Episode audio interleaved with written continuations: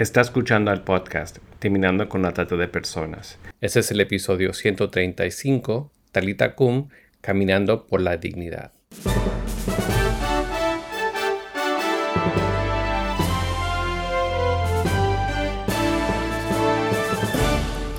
Bienvenido al podcast Terminando con la Trata de Personas.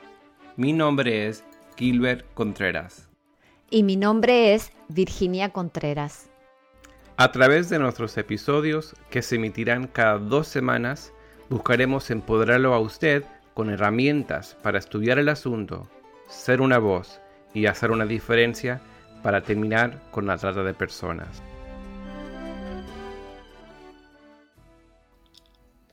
Las comunidades de fe desempeñan un papel crucial en la lucha contra la trata de personas al crear conciencia y brindar apoyo a las víctimas, abogando, entre otras cosas, por el cambio de pautas culturales que posicionan a algunas personas a una mayor desigualdad y vulnerabilidad. Las comunidades de fe reúnen a personas con valores y creencias compartidas en la dignidad de cada ser humano que las lleva a tomar medidas para crear un impacto colectivo. Además, las comunidades de fe suelen tener una red grande e influyente que puede aprovecharse para difundir la concientización respecto a la violación de derechos humanos presente en esta esclavitud del siglo XXI y movilizarlas así a la acción.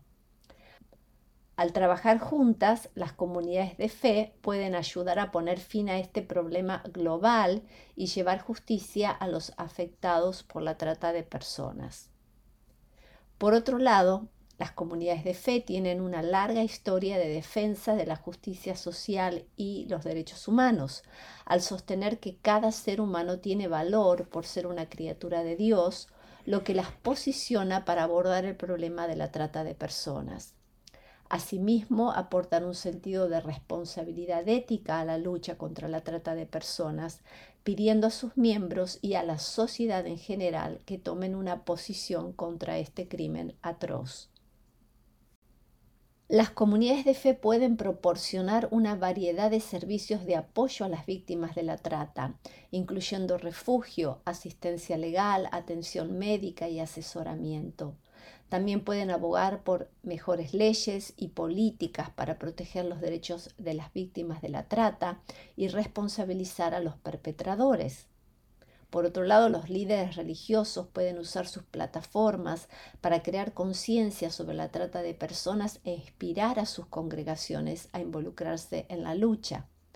A través de sermones, eventos comunitarios y otras formas de divulgación, pueden educar a las personas sobre el tema y alentarlas a tomar medidas. En conclusión, las comunidades de fe tienen el potencial de tener un impacto significativo en la lucha contra la trata de personas, aprovechando sus redes, recursos y autoridad moral para poner fin a este problema global. En este episodio estaremos dialogando con una religiosa católica acerca de las actividades que se han estado realizando para la novena Jornada Mundial de Oración y Reflexión contra la Trata de Personas en Italia. A continuación, la entrevista.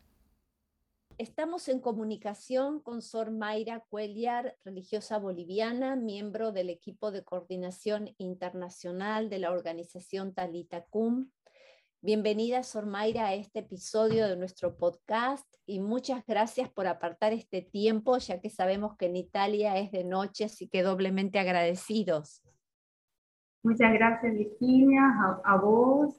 Para nosotros es un gusto y es un privilegio poder eh, difundir un poquito más sobre lo que estamos haciendo, sobre la realidad de la trata y el empeño de muchas personas en esta situación. Y para comenzar esta entrevista y para nuestros oyentes que tal vez no conocen a la organización Talita Cum, ¿podrías explicarle los inicios de la organización, cuál es su misión y también el porqué de este nombre Talita Cum?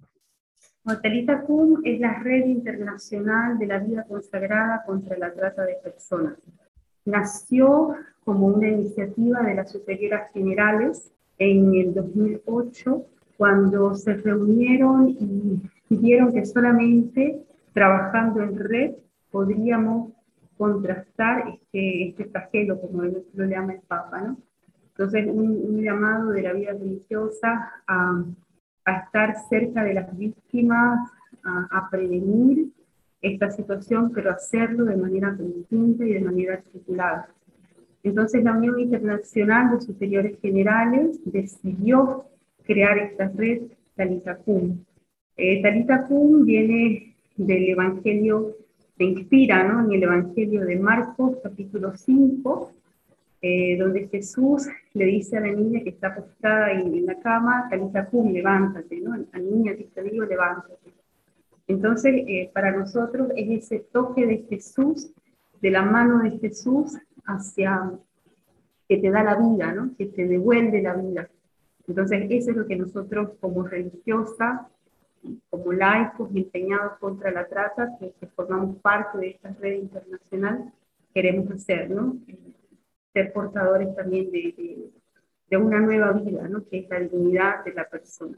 Entonces ustedes ven en el, en el logo de Tarita Cum está una mano, ¿no? que es el símbolo de la, de la no violencia, también en color naranja, y una espiral en el centro que significa propio esta, esta vida, esta nueva vida.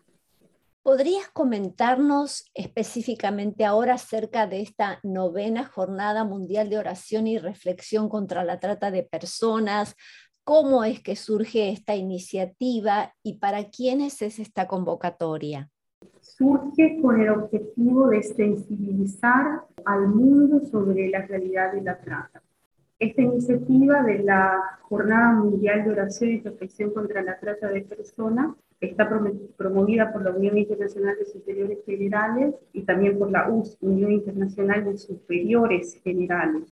Entonces, va dirigida a todos, ¿no? a todas las personas de buena voluntad, con el objetivo de sensibilizar e invitar también a un empeño concreto. El año próximo serán 10 años que celebramos esta, esta jornada mundial de oración y reflexión y cada año ha tenido un tema distinto. ¿no? Este año nos hemos querido centrarnos en el caminar por la dignidad, este es el lema de este año. Y la cosa hermosa es que ha sido promovido, ha sido una invitación lanzada por un grupo de jóvenes que pertenecen a distintas organizaciones empeñadas contra la, contra la trata en todo el mundo. Son 15 jóvenes que han lanzado este tema, ¿no? Y, y, son los protagonistas de este año. Entonces, caminando por la dignidad. Queremos ahondar más sobre este lema, pero primero, ¿por qué estos primeros días de febrero son elegidos para estas actividades especiales y para las jornadas de oración? Y tal vez para nuestros oyentes, comentarles quién fue Josefina Vaquita. Sí, gracias, Virginia. Bueno, Josefina Vaquita ha sido una, ha sido, es una religiosa eh, sudanese que ha sufrido el, el dolor de la trata. Después se hizo religiosa canusiana y se dedicó su vida, ¿no? entregó su vida, con la consagró al Señor y al, servicio de los demás. Entonces, para la iglesia, esta nueva vida, ¿no? Que, que, surge en esta religiosa, se ha hecho un signo, ¿no? Un símbolo contra la trata de personas. Es ella que, que inspira esta, esta jornada, Y sí, es el 8 de febrero, Santa Vaquita. Ella nació en Sudán, finales del 1800, que fue esclavizada cuando era niña, pero también lamentablemente estamos en el siglo XXI y esto es una realidad de que los menores de edad siguen siendo vendidos en esclavitud, sea para explotación sexual, laboral, mendicidad o matrimonio infantil. Esto no ha cambiado. Exacto, lamentablemente, sí, muchos datos, distintas experiencias, sobre todo bueno, la fuerza de, de Talita reside propiamente en la experiencia que tenemos con, que las hermanas tienen en el territorio con las víctimas y el acompañamiento a los sobrevivientes. Y sí, es una realidad que, que tocamos con mano, ¿no? Como bien dices, no es solamente inferior a la explotación sexual, si bien es el mayor porcentaje, también son mujeres y niñas, pero también eh, la cuestión del, del trabajo forzado, el matrimonio infantil, la mendicidad, son eh, realidades que las hermanas acompañan eh, constantemente. ¿no? Y bueno, este tema también nació porque después del, del COVID hemos visto acrecentar, las hermanas han visto acrecentar esta realidad ¿no? de las vulnerabilidades. Entonces vemos que tiene, digamos, un, un, enlace muy particular con lo que es la migración. Por eso es que, también se ha elegido este tema caminar por la dignidad con, con los sobrevivientes, con las víctimas, con todas las personas comprometidas contra la trata de manera especial me parece muy importante esta idea de caminar porque nos lleva a la acción, ¿verdad? A veces estamos concientizando y utilizamos también esta plataforma del podcast para crear un trabajo en red, para poder saber cómo todos podemos tomar, pasar de la concientización a la acción. Entonces, esta idea de caminar eh, creo que mueve ya a una idea de que todos podemos tener una participación más activa en la sociedad. Creo que has mencionado en otra oportunidad que la trata de personas es un mal que a veces está escondido. ¿Qué podrías decirnos al respecto?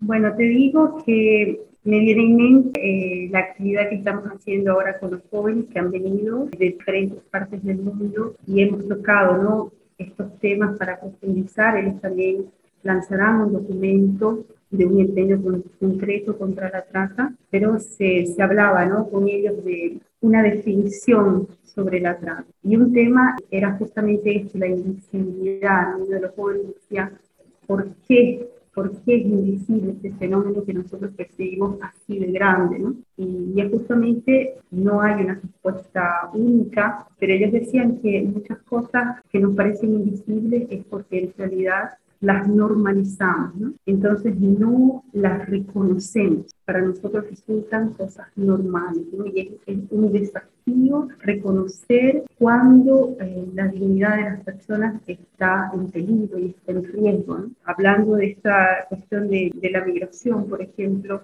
es normal que la gente se mueva, pero ¿cuánto es, son seguras las vías migratorias? Y no es un, una cuestión descontada, que todos tengamos, que todos estemos seguros y que tengamos pasaporte, estemos verdaderamente en una situación igual a una persona que se mueve en total seguridad, ¿no? Sí, esto de la, de la normalización es, una, es un desafío para nosotros cómo surgió la iniciativa esta de reunir jóvenes procedentes de todos los continentes y representantes de organizaciones en esta primera semana de febrero, que nos comentes más acerca de los encuentros y por qué te parece que es tan importante involucrar a los jóvenes para terminar con la explotación de seres humanos. Bueno, nosotros eh, siempre decimos que los jóvenes son el futuro, ¿no?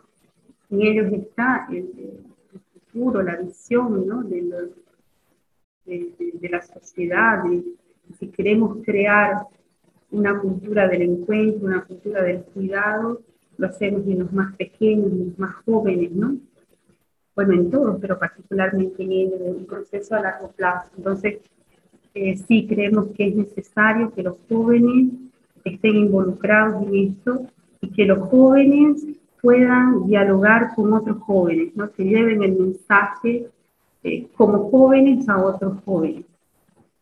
Entonces, eh, de ahí surgió esta iniciativa de, de, que ellos sean protagonistas en esta novena edición de la Jornada Mundial ha sido verdaderamente una cosa hermosa. De hecho, el día lunes pasado hemos iniciado con una vigilia ecuménica, bueno, cuando, ellos, cuando los jóvenes llegaron en la noche de la vigilia ecuménica aquí en Roma, eh, y lo hicimos eh, en una iglesia, Santa Lucía se llama, que está ubicada justamente en un lugar donde han asesinado en estos meses anteriores a tres mujeres en situación de prostitución. Entonces los jóvenes que, se animaron esta vigilia ecuménica de oración contra la trata querían dar un mensaje fuerte, ¿no? Desde ahí, desde ese lugar simbólico. Después una, otro evento muy fuerte en esta semana ha sido justamente hoy con la jornada, con la peregrinación en línea que nosotros hemos llamado, donde hemos reunido a los cinco continentes en oración, ¿no? desde las nueve y media de la mañana de Roma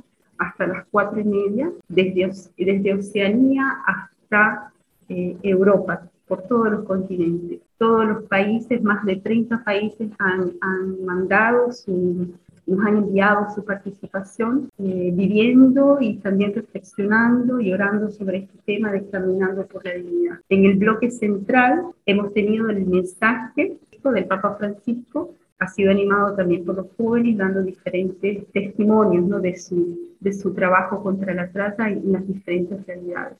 Después el día viernes, delante a San Pedro, en San Pietro, en la Vía de la Conciliación, tendremos un flash por la tarde a las tres y media, que es el flash mob contra la trata de personas.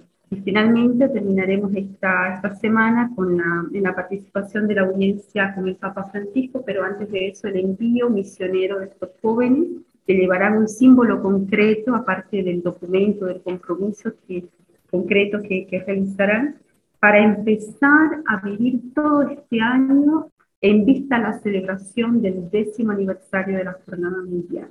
Entonces esperamos que, verdaderamente sea una cosa bella y fuerte, un mensaje fuerte también a otros jóvenes, ¿no? que es posible empeñarnos todos en esta realidad.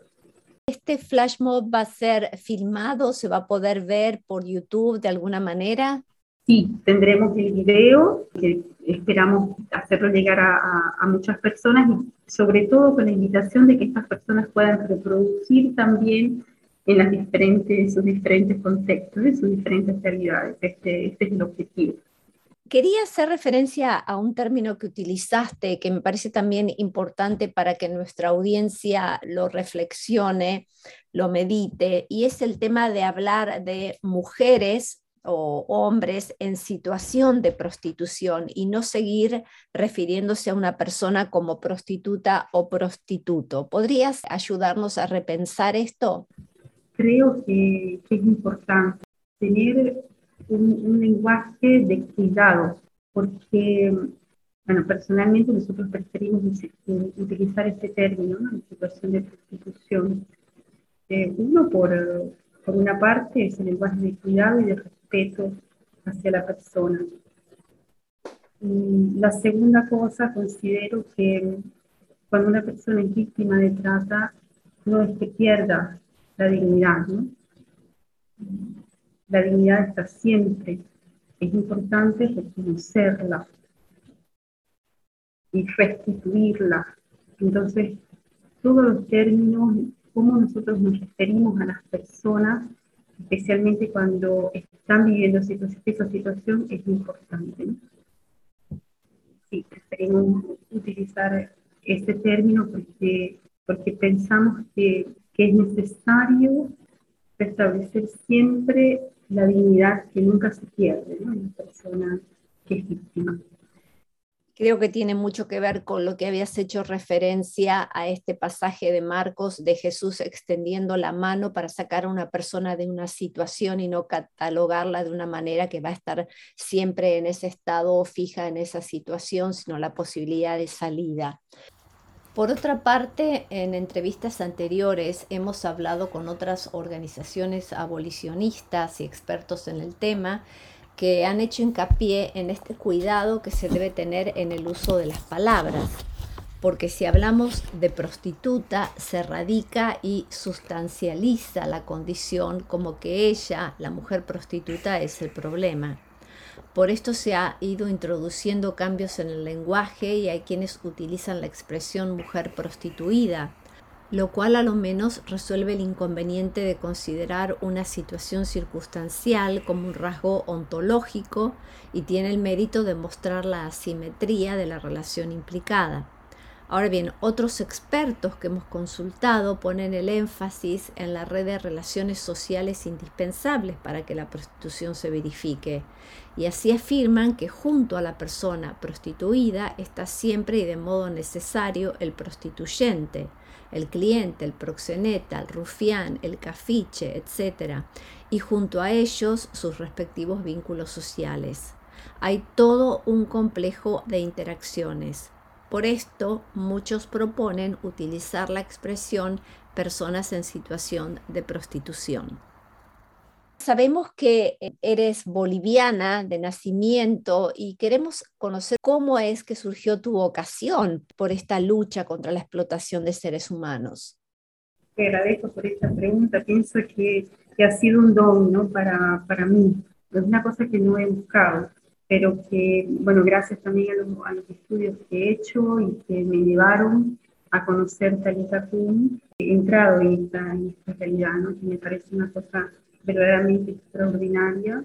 Y si bien aquí lo que nosotros hacemos es la coordinación internacional, entonces no tanto el trabajo de, con las víctimas como lo hacen las hermanas en todo el mundo, que son las redes que nosotros animamos y coordinamos, de todas maneras, es un trabajo importante porque lo que nosotros hacemos es dar visibilidad justamente al trabajo que las hermanas realizan en los distintos, en los distintos territorios. Entonces hablamos de prevención, de protección, de acceso a la justicia, de trabajo en red. ¿no?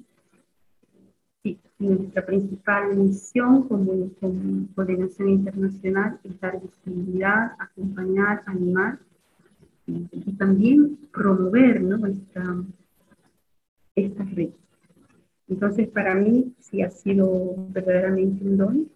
Y después aquí en Roma, gracias a Dios, he tenido la oportunidad de, estar en un grupo que hace unidad de estrada, entonces podemos encontrar también justamente lo que decíamos anteriormente, personas en situación de prostitución aquí en Roma. Entonces este encuentro eh, creo que con las personas que son, sí, que han sido víctimas, que, están viviendo esta, esta situación, eh, para mí me toca personalmente, ¿no? entonces da sentido también a todo lo que estamos trabajando todo lo que estamos haciendo y, creemos realmente en lo que hacemos. Bien, en este cierre, Sor Mayra, ¿quieres dejar algunas palabras finales para nuestra audiencia? Pudiera decir lo que dijo el Papa ahora a los jóvenes, continúen con coraje, continuemos caminando verdaderamente para reconocer los procesos que llevan a millones de personas a vivir este flagelo de la trata de personas, a descubrir quién está caminando junto a mí, a promover acciones contra la trata y a construir una cultura delincuente del cuidado para poder hacer una realidad nueva. Ánimo entonces en Únase a nosotros en la lucha contra la trata de personas y le daremos herramientas que necesita para marcar la diferencia en su comunidad. Visite nuestra página web terminando con la. Terminando con la trata.org.